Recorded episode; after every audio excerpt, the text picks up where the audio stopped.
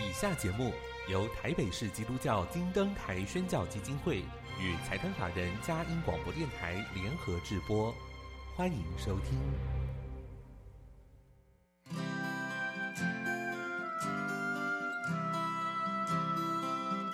在现代紧凑的生活节奏里，以爱建立和谐的家庭生活，以喜乐专业的态度投入服务。一起营造你我的美丽人生，成为一个快乐又丰富的译文生活家。译文生活家。本节目是由林森南路礼拜堂社团法人中华民国合家欢协会、佳音广播电台联合制作，欧林静主持。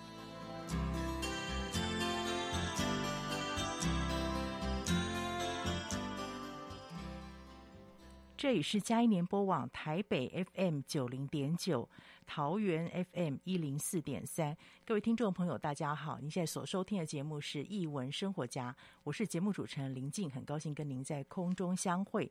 节目开始跟您分享一个展览的讯息：梦境漫游绘本艺术展。其实从六月二十八号就开始，到九月二十五号，在台湾艺术教育馆展出。这次的展览呢，有五本国外的绘本，五本台湾在地作家的绘本所组成。它的内容有情境展示、科技互动，打造成声光影音的故事屋。在里面呢，可以阅读绘本，也可以进行沉浸式的体验，是非常难得的展览。再一次分享给您，《梦境漫游绘本艺术展》，六月二十八号到九月二十五号，在台湾艺术教育馆展出。欢迎阖家共赏。那今天呢，又到了我们空中藏书阁的时间，是哪一个出版社的优质作品要来空中分享呢？音乐过后开始我们的访问。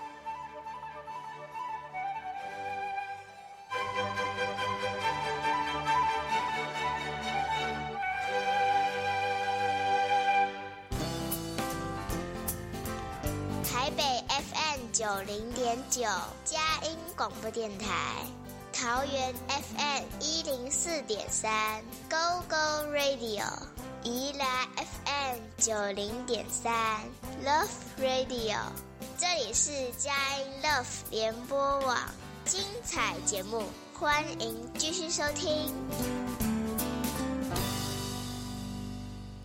回到一文生活家。今天非常荣幸，请到了亲子天下的主编陈玉书小姐来到节目分享。玉书，欢迎你来到节目里面。嗨，大家好，主持人好，我是亲子的玉书。玉书之前有来过分享，每次都很精彩哦。这一次带来，首先是日本作家的作品哦，吉竹伸介先生的作品，可以先跟我们介绍一下，因为他其实在台湾的中译本非常多，是那有各种不同出版社按照他们的。出版方向来做一些中译本，嗯，可以跟我们介绍一下亲子天下推出的这两本中译本有没有什么样子的特色？加这么多作品当中，也让我们多一点认识这个作家。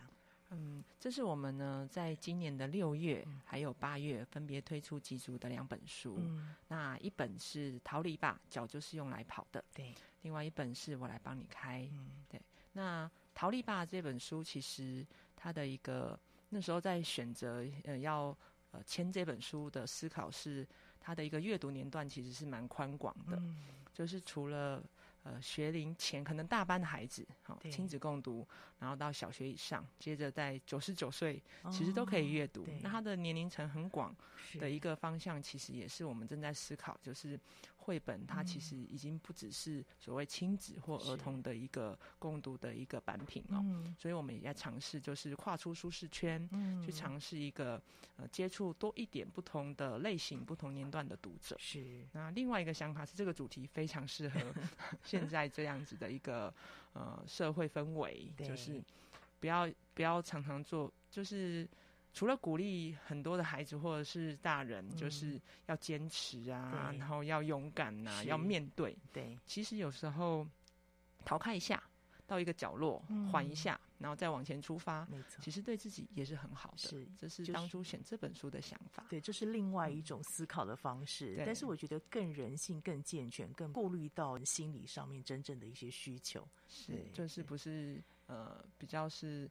一一一个方向哦，就是要人一定要好好的坚强 面对这样，这、就是这本书当初呃选择的一个想法。嗯，那另外就是我来帮你开，嗯，这本书它的年段就比较小，对，比较适合大概三到六岁的孩子哦，嗯、也就是在学龄前大概到小一的孩子，嗯、他的一个方向是比较是在谈，呃，我想赶快长大啊，但是吉竹吉竹伸介老师非常厉害哦，他在谈这样子的一个。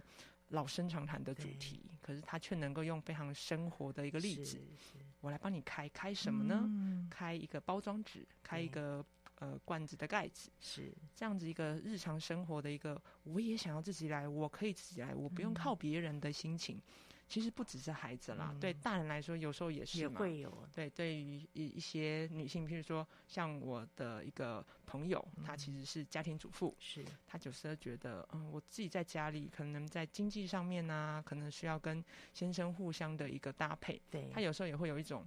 我什么时候可以自己来？哦、我要怎么样？我要独立，所以有时候也可能自己接一些案子，是类似这样子。其实那本书虽然是学龄前，嗯、但是我们觉得很多大人也会有一个共鸣的，是对，所以我们就出版了这两本书。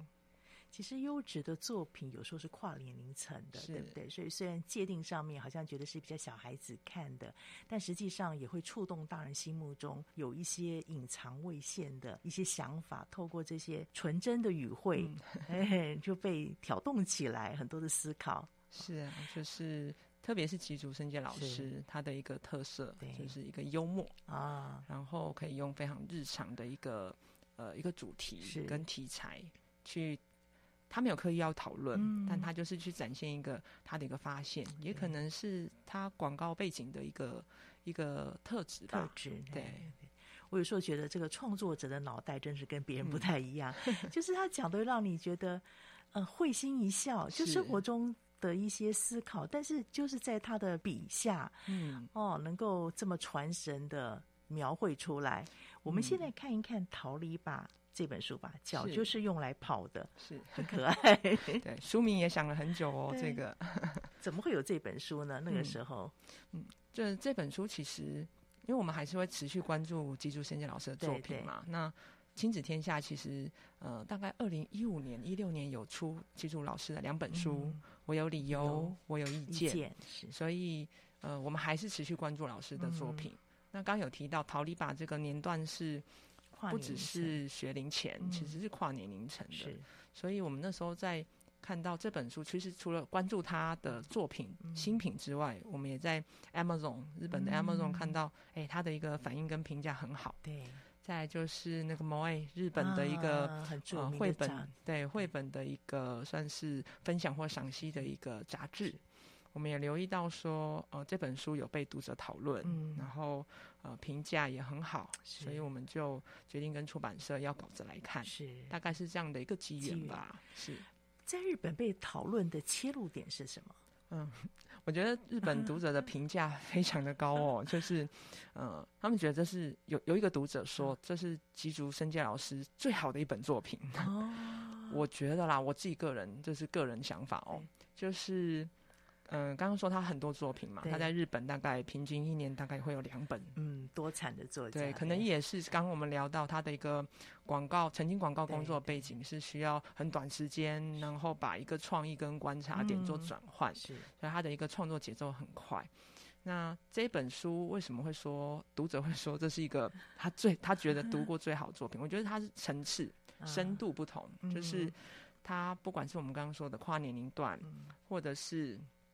他在谈一个概念的时候，其实日文的书名是 “nigete sakashite”，它的直译应该是呃逃跑吧，嗯、然后呃去寻找。嗯，他其实有谈两个层次哦，就是一个呃一个人在面对到一些困境，嗯、或者是阻碍，或者是不舒服感，其实你除了要逃开，逃开好像听起来比较消极，嗯、对不对？比较逃避、逃开的感觉。嗯可是，其实你下一个动作要寻找。是。那在这本书，它的就是我刚刚说层次，它层次不一样。是。那其他的呃一些比较幼儿的书，可能也是年段的问题。跟幼儿的孩子讨论一个主题的时候，你用生活化的题材。对。可是其实你讨论的内容不会很深，然后你会着重在一个点。对。就是譬如说刚刚说的，我来帮你开，你就着重在我想要长大。然后你用我可以自己开这个概念来连接，是，他就是从一而终的去连贯这件事情，嗯，然后让孩子有一个成就感，最后 ending 有一个小翻转，让你会心一笑，是对。但是那样子的书，可能对小孩来说，他可能会想一翻再翻，嗯，可是也许对刚刚说的一个跨年段，大孩子跟大人，嗯，他也许看完会心一笑，他也许就放在旁边了，就是一个小小的，呃。体悟啊，灵、嗯、感就这样过了。嗯、但是逃离吧，它可以，它有很多层次，它不只是刚刚那两个概念，嗯、中间有一些嗯想法或者是一些点子，可以让你嗯、呃、再去酝酿跟沉淀。是、嗯，所以这可能也是我们看到它这么多的讨论，我们觉得这本书值得我们就是。在竞标，对 非常多出版社，我相信对，对非常想要的状况下，我们获得了这个吉竹老师的一个青睐，这样子。嗯，对，因为我一看到他一开始说世界上有各式各样的人，我觉得这个铺陈是好精彩，嗯，很有智慧，是对各样的人都没有办法想象的，对，对他的图也很有意思，对，对你看到图会觉得很有趣，对不对？是就是他不是画真实的人，他是用。呃，几何图形或者是图案去代表每个人的头，是是，那有很多想象，是，你可以自己各种连接，连接哈，跟自己可能过去的一些资料库背景啊，然后想象说，哎，这个到底像什么，在表达什么东西？嗯，就是这图会让你就文字上面很有哲理，可是图又让你会心一笑，对，然后这一点真的是太厉害了。我想没几个绘本作家可以做到这一点，这样子。然后他用这个一个可能对你不是很友善的人，嗯、我觉得他非常有意思。他说，嗯，当中因为有些人不太会使用想象力，嗯，对，这个是好好巧妙，包含翻译也翻译非常好，是是，对，我们觉得这就是他在谈一个同样一个题目跟其他的创作者不太一样的地方哦。我觉得他会拆解、重新解构跟重新诠释，是这也是。在。这不管选这本书，或是在看吉竹老师在日本的被报道，嗯，嗯，我记得某位有一篇文章在讲吉竹老师的创作秘密，嗯、七个秘密，其中有个秘密就是他常常把。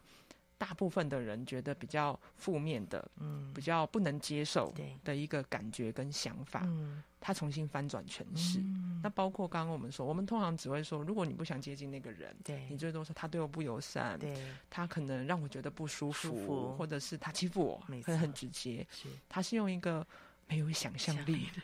对，我觉得这个跟日本文化也有关系。哦，那时候看到这句话的时候，会。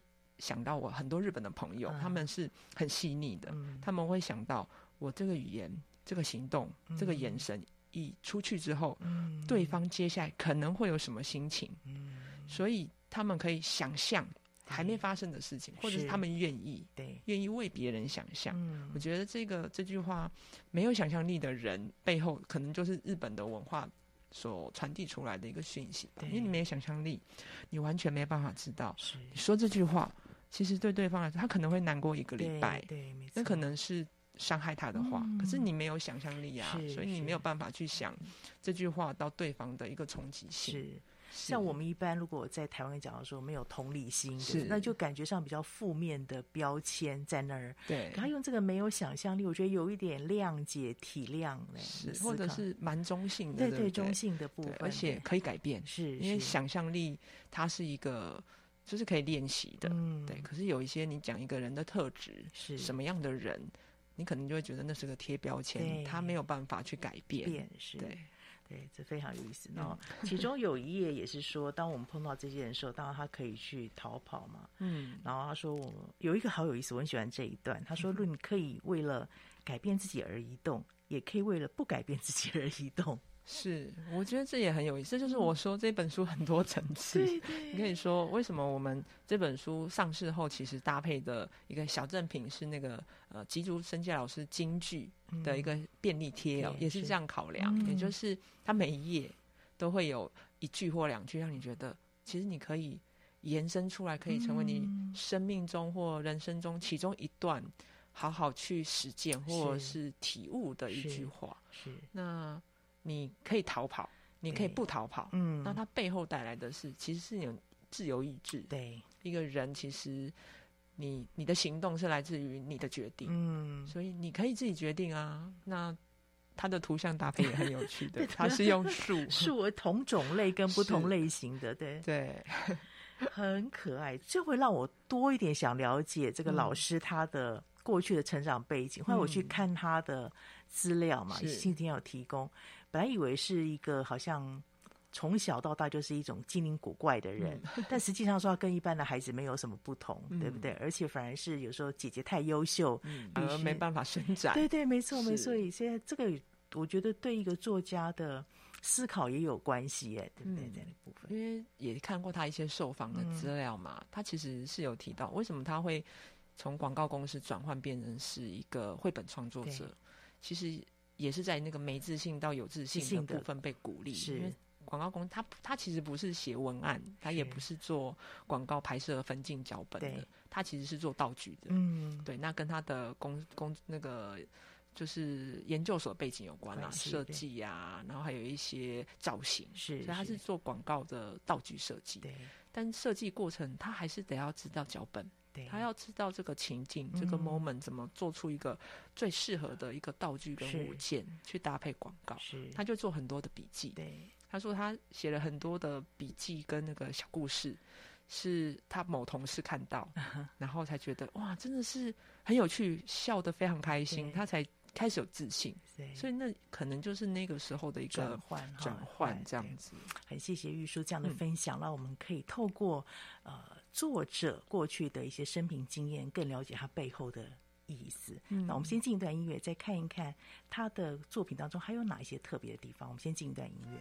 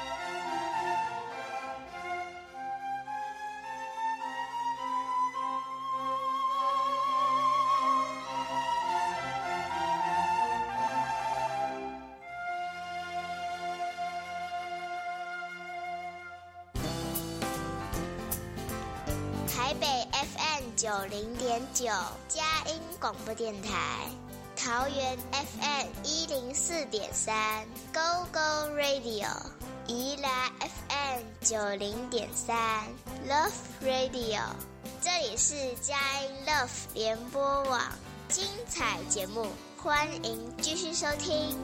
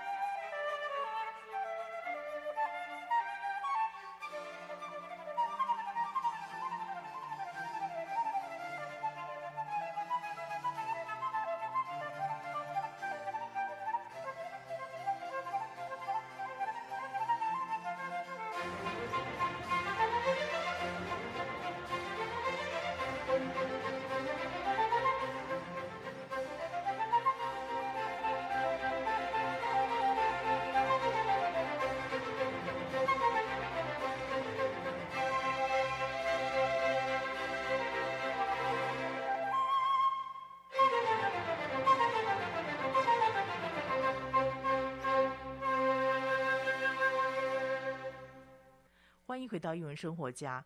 我真的觉得吉竹老师的书每翻几页，我们就有好多可以谈，然后就会让你好像被烧一下，哎呀，又有一个梗出来。嗯、我在最后分享一个，就是他说到那个跑的部分，要连接到小朋友。嗯、他说这个好像是一个本能，小朋友、婴儿就这样动来动去嘛。对，是，我觉得这是吉竹老师厉害的地方，因为我们刚刚说“逃离把脚”就是用来跑的。这本书的原书名是“逃逃开吧”，然后去寻找。对，所以去寻找的背后，它有隐含的就是，呃，你需要用脚，嗯，去跑啊，或者是脚去移动，是，它就连接到人类小朋友那个手脚会一直动，来动去，所以那就是小婴儿本能，他从小就开始练习要逃跑，是，要去寻找，对，这是一个本能，是对。我最后问一个问题，我觉得这一定要编辑来回答哦。嗯。刚刚有提到说，日文原来的意思是有两个层次嘛，是逃跑吧，去寻找。对。可是我们中文说改是脚，就是用来跑的。对。我相信编辑在考虑这个文化上面差异上面，会影响到字的编排，是不是？对，其实不只是在意义上跟版面上都有思考了。嗯、那最主要还是意义上，嗯、因为刚刚说日文的原书名是 “nigete sakashite”，在日文那个 “de” 就是有一个语句未完，然后。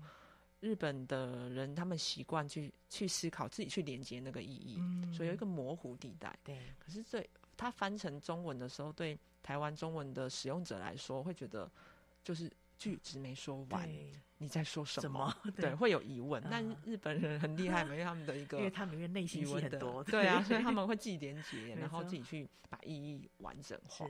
那为什么我们只选择前面那段，也就是逃跑吧，嗯、对，而不把那个呃寻找，那个概念做出来。嗯、我们也讨论了很久。其实这个书名我们大概分了四大类，嗯、每一类我们都列了大概五六个书名，啊、然后去讨论。那这一这一块书名是属于我们不把呃整个完整意义讲完，嗯、可是我们想要把吉竹老师的一个幽默，嗯、幽默的一个本质特质带出来，对所以我们就做了。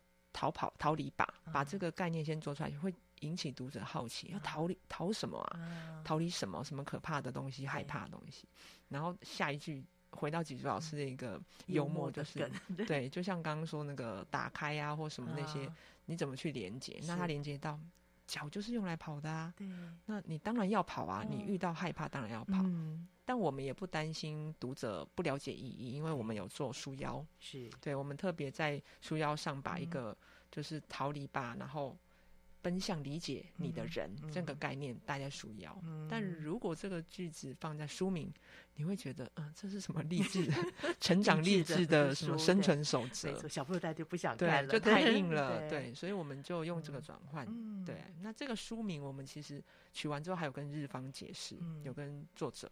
说明我们为什么取这个书名，在设计之前就先书名送审，嗯，对，因为为了谨慎嘛，而且这是一个有点改改改做这样子，对，对，所以真的非常用心哦，听众朋友，为什么每次都要请编辑来，就知道说很多的。我们讲美角的美美嘎嘎，其实都是很多的考量，嗯、很多的考量，让大家更能够进到这本书的意义里面。是，那我们多一点谈，接下来多一点谈那个打开吧。那个我看的时候也觉得很有意思，我就在想说，对我我周遭有什么东西可以打开的？其实真的是跟。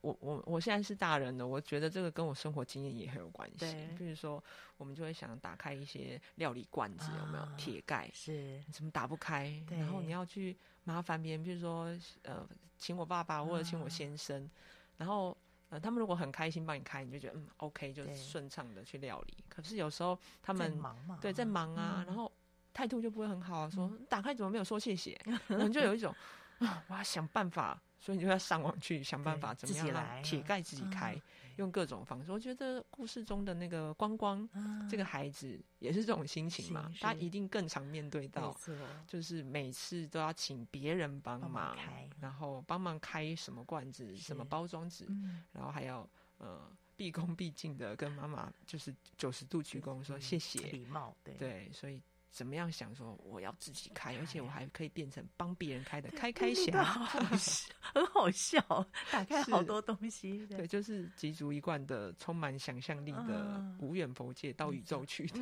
一个幽默。是，对这个部分真的是。我觉得他那个孩子的视角掌握的非常好，嗯、真的有时候不要说一些小东西，因为我们现在有时候知道一些小包装、小饼干会有一个缺口嘛，嗯、是。可是对孩子来讲，他没有掌握到的缺口真的非常难。那又那么想吃那个东西的时候，对对，所以那个是孩子的心情，然后做一些连接。嗯、那我觉得最后也是那个回到了父母亲，他这个是亲子一起可以共读的，是回到父母亲对孩子的那个温柔的部分，对不对？对，其实这个跟。我刚刚分享那个亲子的，我有理由跟我有意见，其实很接近哦。嗯、里面那个故事，亲子的关系跟父母的角色其实蛮重的。对对，这也是为什么我们这么多他的一个幼儿绘本，我们现在这个时间点决定选这一本哦。嗯、因为你如果看他其他的几本类似的这样的一个，比如说呃橡皮筋，我的橡皮筋，或者是那个什么。就是尿尿太郎，对不对？啊、就是对对对，比较幼儿，但他其实回到那个孩子本身是主角，嗯、他发生一件事。对。可是我来帮你开，他其实妈妈跟爸爸的角色在这个故事里头蛮重的。是、嗯。可是那个重是一种陪伴。对。然后他还是从孩子的视角去谈这个事件。是、嗯。也就是亲子是很能够跟亲子沟通，就是爸爸妈妈沟通的，所以我们选择这样的作品。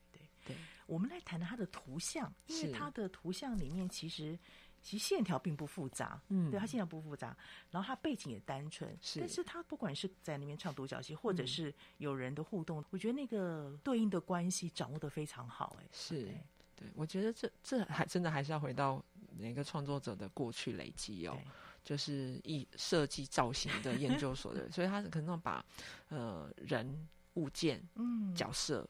它的设计的外形处理的很好，好，那它线条善用很厉害，嗯，但是我们可能也都常常有听到，所以它不擅长上色，嗯，所以几组的上色其实都是出版社的美编设计，嗯，来协助的。那我觉得这也是一个很有趣的一个合作方式哦。嗯、那能够让吉竹老师就是发展出他的点子、他的创意跟他的线条，是。对，就善用他比较优势的地方。是，我记得在那个打开的那一本很可爱，就是、嗯、爸爸看着孩子，不是说有一天你如果自己会打开就不需要我，嗯、那个孩子就画长大的样子，嗯、然后爸爸那种有一点。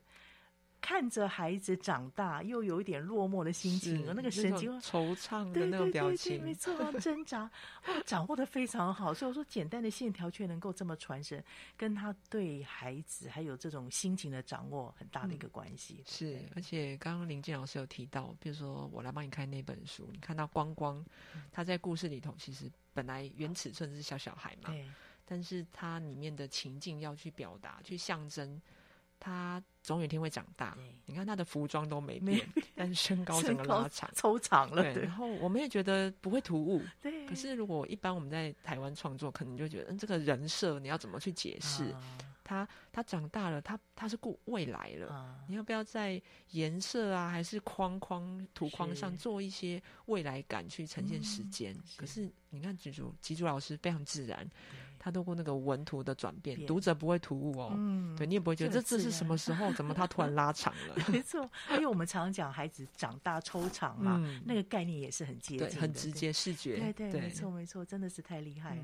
嗯、我知道，其实，在呃，介绍每一本书的时候，嗯、都会有一些借阅读的一些建议，是可以对于父母或是亲子共读一些参考。嗯、所以这两本书，你出版社这边有什么样的阅读建议？嗯，如果以逃离吧，嗯、因为我们刚刚有说嘛，它的年段其实是至少小学以上。对，我们也有试过啦，就是你如果跟比较小孩子，四五岁孩子，嗯、可能你一边在说呃在朗读这个文字的时候。嗯其实你一定会需要去搭配你的生活经验的情境，嗯，举例，譬如说怎么样是没有想象力的人，对不对？你可能要举很抽象，举一下我们刚刚说 聊过的，你说的话，他没有办法想象。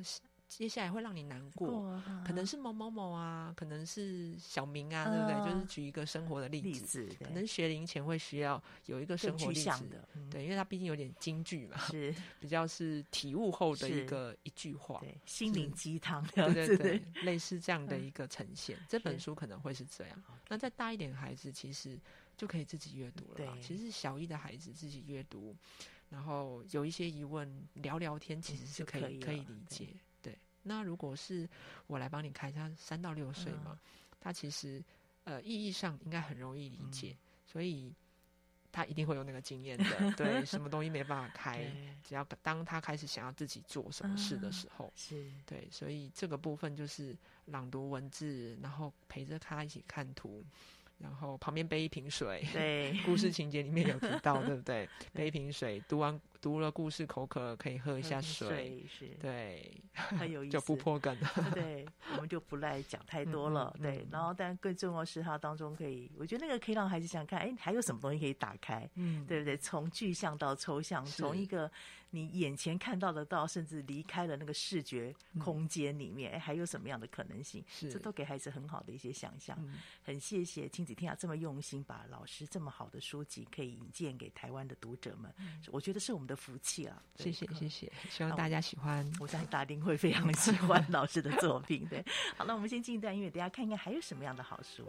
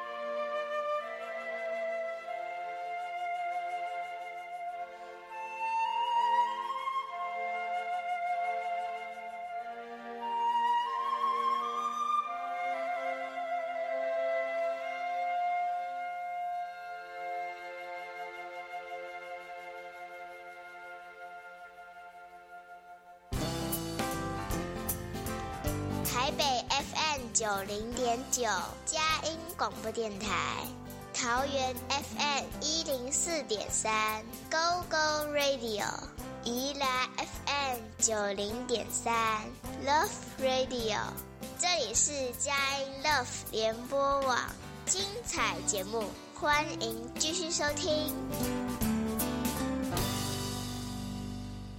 欢迎回到一文生活家，我是节目主持人林静。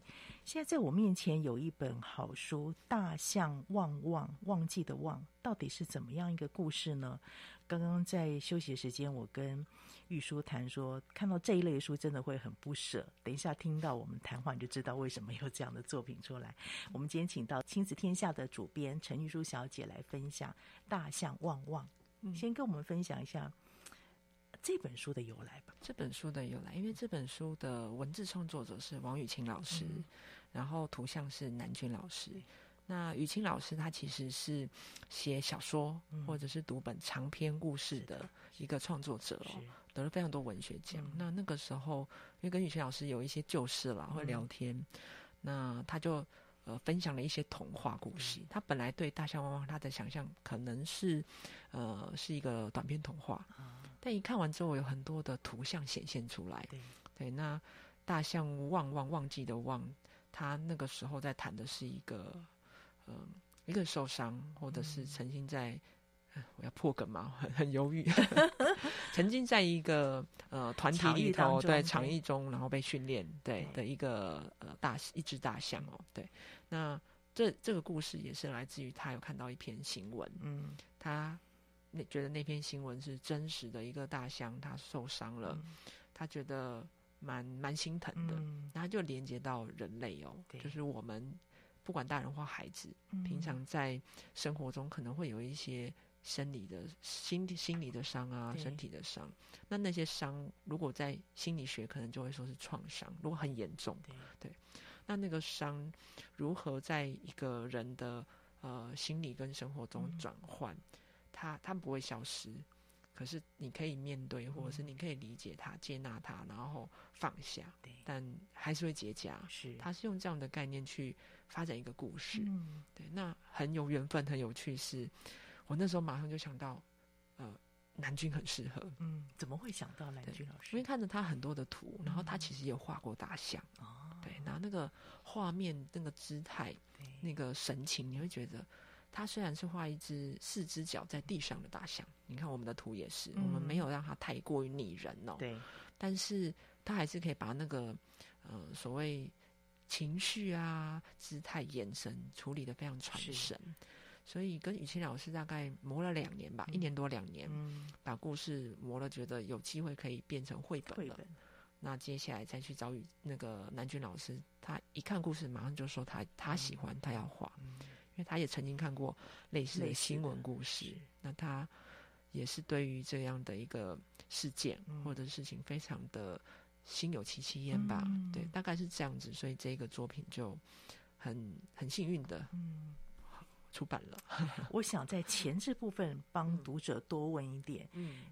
呃，您说刚刚说雨晴老师他是擅长写小说类，文字量大的，那本来是希望是用童话方式，对，从童话转变成绘本，这个过程当中可以让我们多了解一点发生什么事情，嗯、怎么样来做转换？是啊、呃，因为我刚刚有聊聊到说，一看的那个故事大概是两千多字吧，两、嗯、三千。那如果一个短篇的童话，差不多这个字数是 OK 的，OK 的，但阅读过程中你有太多的画面，嗯、那。也因为他擅长写小说，对，所以他的故事其实会有非常多的对话，嗯，去处理那个角色的关系跟情绪。嗯、那我们在聊的时候，不管他是童话，或者是现在我们要做成是图画书，要有图像的参与进来的时候，跟雨晴老师聊了他，他他也愿意，他也希望有机会尝试，所以这也是他第一本绘本哦。嗯、那这个呃所谓的文本的转转变或转化的过程中。他做了非常多的调整，包括如果是绘本的话，如果是情境、场景、氛围的描述，嗯、他可能最后要透过彩图，他看到彩图之后，他要整个全部大改。嗯，然后在角色的对话中，因为毕竟不是小说。对，如果你有太多的对话，会会变得很繁杂，然后不知道现在在哪里，然后整个大的情境发生了什么事情，是要更精炼一点。是，所以他精炼的很很久。嗯、我们刚开始很拉扯，慢慢的他开始理解了，嗯、特别是看到草图彩图，嗯、会更能理解说，其实图画书我们一直说图文合奏啊，图文共同的共构啊。嗯但是那个图文共构不是只有有图有文这个共构，嗯、而是在讯息意义上。是对，所以雨欣老师一看到彩图，他就理解了我为什么一开始就说你的文字要在绘本里面处理，除了精简，还有必须转化。可能你的对话部分要改成白描，嗯，然后描述如果是描述动作的部分，如果画面有动作了。嗯动作的描述句会变少，嗯，有可能会去处理角色的心情，嗯，所以他几乎是重写了，可以这么说，只是故事的核心跟角色的设定不变，还是他的，对，对，但是他几乎就是要根据这个彩图，嗯。做非常多次的调整，所以这也是非常成熟的作者愿意做的事情。对，除了他愿意改变之外，嗯，也能够马上接收到这个出版的讯息，知道怎么样来跟上这脚步。是，可以看到这本书，两位创文图创作者都非常的优秀。对，真的就是南君也很有经验。那他这次的草图大概改了五版吧。对，那这中间当然大家会有一些拉扯啊。那个改是来自于画面上，其实很多大象其实是很满的。嗯，所以如果你有看到，现在算是第五版，然后又加了彩图在微调，五点五吧，可能五点五。那你从第一版如果真的是摊在眼前，第一版到第五版你看，你会发现那个镜头，我们在讨论的是镜头。南军的构图很棒，视角，但是有些镜头会很近。那我们就会聊，可能是因为大象的一个体积。然后还有太多了，了。对，它它非常多只大象几乎都出血，对。也就是身体不完整，呃、大大的在页面上。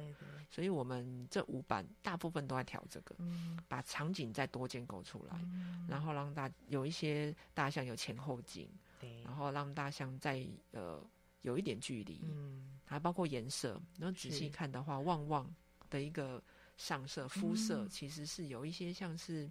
那个胶布，胶布的，对，那呈现的就是我们刚刚聊到，他是有曾经受伤过的，嗯、那那个胶布代表的是他曾经的历练吧，对，或曾经的过往，是，他用图像来呈现，呈现对，所以这些更细腻的东西都是，呃，插画家参与作品之后，嗯、慢慢又再长出来，然后作者会愿意根据插画家的参与，嗯、重新再去调整他的文字，包括角色的名字，嗯，因为毕竟。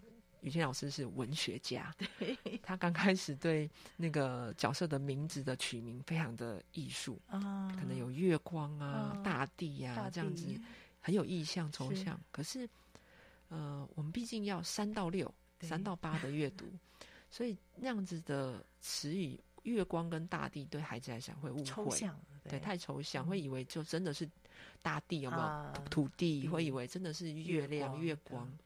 所以做了一些转化，嗯、所以名字大概也讨论了三四档，到最后就是看样的时候，他才愿意再调整。OK OK，对，有非常多的细节啊。是，而且这个名字最后取得好精彩，除了说它很简明，能够抓到意思，嗯、那个里面的角色，嗯，我其实也可以去对应，知道谁在讲谁，对不对？是，这个是非常厉害，表示他有把图读进去了。对，就是这也是刚刚说的，他看到了图之后。嗯因为能够想象说，为什么一开始要请他这么多的减少？啊，但那个减少可能也需要这个过程吧。是就是，呃，在跟文字创作者在谈转换成绘本的时候，嗯、他可能要理解，他一开始写的是 story，也就是他是写一个完整的故事。故事可是接下来插画加进来，嗯、图像诠释，图像也有故事，嗯、也有讯息，也有线索，嗯、他的 story 就要转换成 text。也就是 story 是图文合在一起才叫做 story 了，嗯、它不能用文字去扮演读 story 的角色，大概是这样。所以那个中间的退跟进，然后放跟针调，嗯、对文图的创作者要很愿意，所以很感谢他们。真的体会到什么叫共舞，对不对？是。一进一退当中都是大学问，都是彼此之间的，为了这个整本书更好而前进。对，对，就不是说文字创作者写的说这是我的作品，啊、请跟着我的想法，而是这是我们的作品。作品。那他们两个都对这个作品很有感觉的时候，嗯、要如何去共同完成？嗯、我觉得这很奇妙，这个过程。嗯，我很喜欢的色调，嗯，它有一点点这种暖色系，嗯，但是又有一点的暗色系，好像就在当中做交替，是，就是那种一个人可能过去很多的伤痛，嗯，好像这只大象一样，嗯，但是有一个。力量进来的时候，你不能一开始太强，对，对不对？就是慢慢慢慢的给，慢慢的给，一点一点一点的给，嗯、然后最后让他可以真的进到这个比较正常的一个状况下。嗯，对，这我觉得也是南军在使用颜色上一个很优势的地方吧。嗯、对，就是你看到这个整本书从封面到内页，你会有一种大地色，对，就是有有黄，嗯、然后有一点点土色、土色咖啡色。可是你在有，因为我们会有处理一些梦境，嗯，跟夜晚虚幻的，对，那他还是可以把梦境跟夜晚那个蓝蓝绿的颜色处理的很美，嗯、对，所以它在这个颜色的拿捏很厉害。你看到有一些背景其实是反白，可是它其实都还有铺铺一点点质感，感对，因为南军它大概是七成到八成是手绘，嗯、然后接下来进电绘，其实只是微调一些纹理。对，所以他其实手，我觉得真的是手绘的作品有不同的那种温度啊，而且他的东西就是很雅，嗯，慢慢讲一个故事，很适合这个调性。是，对，这也是出版这个编辑的智慧，能够找到他们一起合作。没有啦，谢谢，很谢谢玉书今天这么精彩的分享。嗯，我相信这一本书在过去编辑的经验当中是一个很特别的，是对累积过来的，会觉得。呃，很好，有过去的累积，所以可以跟他们两位合作，这样。嗯、对，那未来呢，还有没有什么样子的出版的一些期待？是可能过去没有机会出版这种类型的呢？类型来说，我们正在呃准备一个，如果以自制来说啦，因为亲子天下的自制跟翻译的比例大概是一比一，嗯，所以我们自制的绘本其实量也蛮，就是蛮多的。就就单纯以自制的绘本来说，我们在尝试着跟呃跨海的一些呃国际的一个插画家合作。合作对，那不管他是华人或者是一个国外的，就是用其他语言沟通的创作者。嗯、那这背后的考量就是，即使文字创作者是台湾的创作者，嗯、他有台湾的一个文化跟底蕴跟成长历程，但也许用不同的一个图像去呈现。嗯它可以带给台湾的读者有不同的一个视觉的清新感哦。那也是绘本，它图像其实是第一直接的感觉。嗯、那我们顾好文字，文字如果是呃原创的台湾的创作者的部分，那图像我们就有更多的可能性。嗯、这是一个努力的方向。我们也很期待之后有机会看到这一类型的作品，然后打开我们的视野，看见这个绘本世界更多的风采，让我们可以更多的享受在其中。嗯，谢谢你今天的分享，好，谢谢各位听众朋友，我们今天的节目到这里首播在电台，过几天之后呢，你可以上我们佳音联播网点选下载区，或者 Podcast 上面都可以听得到。谢谢你今天收听，欢迎下周同一时间再会。